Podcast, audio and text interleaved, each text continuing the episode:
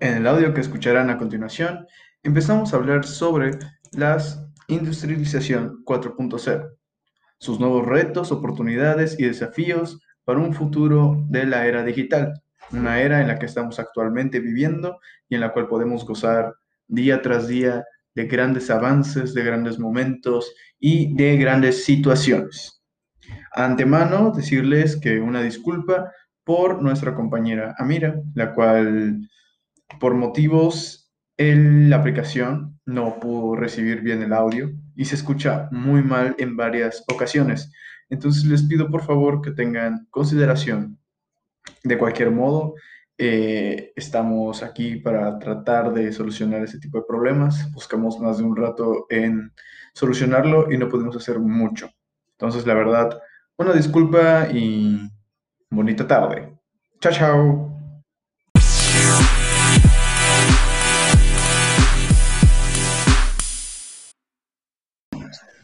Muy buenas damas y caballeros, yo soy Salvador Andrade. Y esto es Contenido Digital, un podcast original de la Prepa 8.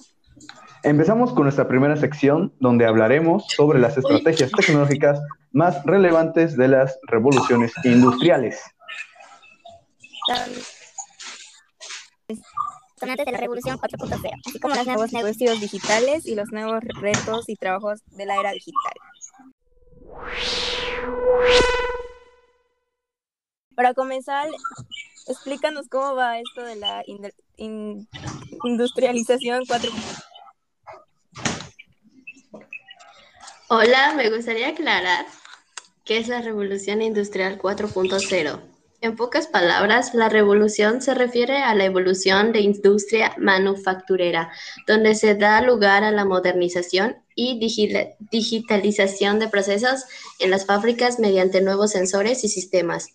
La modernización del sector manufacturero implica el uso de nuevas tecnologías y se requiere soluciones que se adecúen a las nuevas demandas.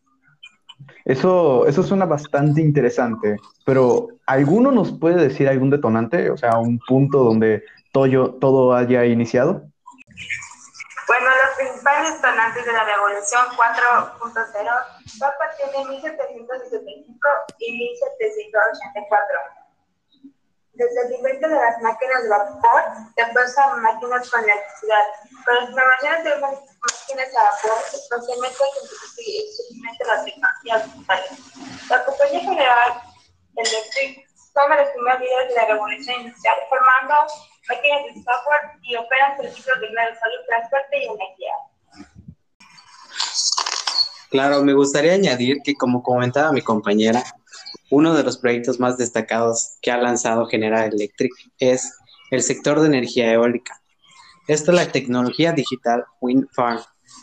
Usa sensores de redes de datos y análisis para la, para energía eólica, así como los Siemens, que ayuda a otras empresas, incluso teniendo su propia empresa de electricidad en Alemania, junto a los países líderes de Estados Unidos, Canadá, China, Japón los cuales son los más industrializados. Se han mantenido siendo líderes desde los principios, porque han aprendido a evolucionar adaptándose a las necesidades básicas que requiere el humano para seguir existiendo. Y todo esto crece en base a la tecnología. Claro, debido a todo por lo que estamos pasando, cada vez la tecnología se apodera de nuestra vida cotidiana. Con esto quiero decir que sin la revolución industrial 4.0, Muchos estudiantes de diferentes niveles académicos no podrían estudiar, no podrían continuar con sus estudios y perderían por lo menos un año académico.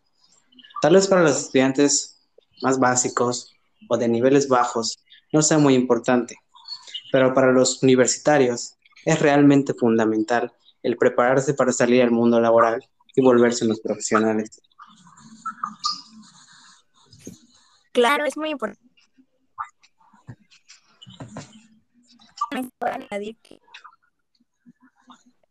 muchas empresas nacionales e incorporan diferentes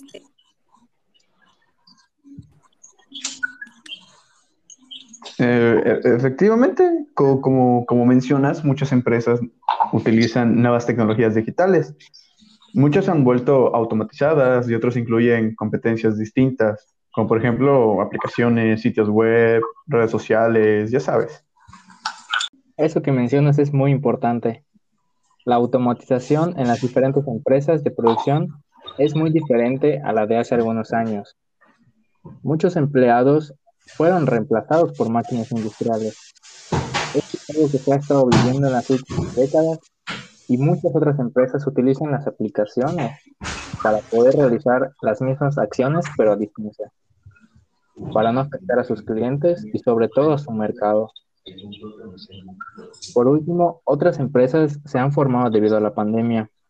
Gracias a las redes sociales, muchas personas han podido crear negocios web en los cuales utilizan las redes sociales para a muchos más clientes.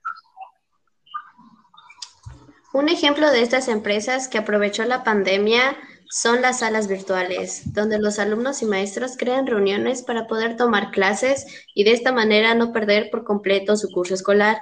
Aunque esta aplicación ya había sido creada, no era utilizada a diario como lo es hoy en día. Dicen muchos, la página.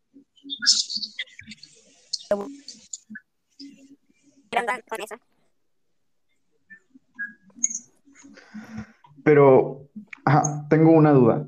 En la actualidad, ¿hay alguna empresa que sea mexicana que haya pasado por ese proceso de innovación? Porque, por ejemplo, Bimbo es mexicana, pero no se ha innovado. O sea, sigue siendo lo mismo. Para adquirir el producto Bimbo de la marca, es necesario salir a una tiendita para comprarla. Pero estas empresas compañías que realmente no innovan debido a que hay una innovación que hasta cualquier empresa puede hacer. Por lo tanto, la Bimbo como tal no podría innovar. La empresa innovaría con todo caso como medio. Un ejemplo sería Rappi o Uber Eats. Estas empresas son completamente nuevas y aún así lograron trascender debido a la utilización de las tecnologías, crearon su propia marca y aplicación, lo cual son muy accesibles para las generaciones actuales. Sin duda. Estas empresas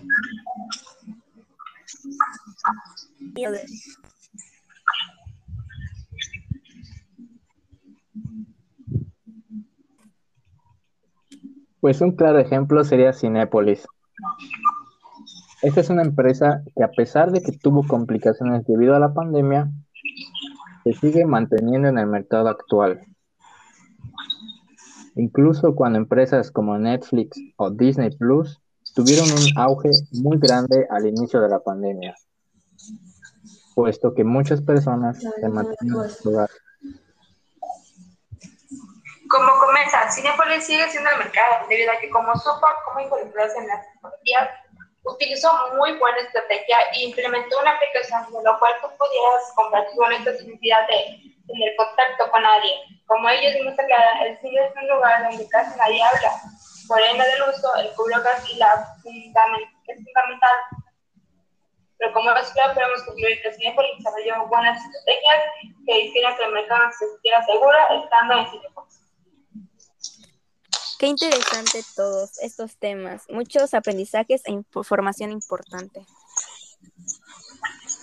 Bien, podemos concluir con esto. Eso fue todo por este episodio. Nos despedimos agradeciéndoles sobre todo por estar aquí escucharnos por un buen rato y muchas gracias por escucharnos. Yo soy Salvador Andrade. Y yo Amira Novelo y esto fue Contenido Digital. Muchas gracias.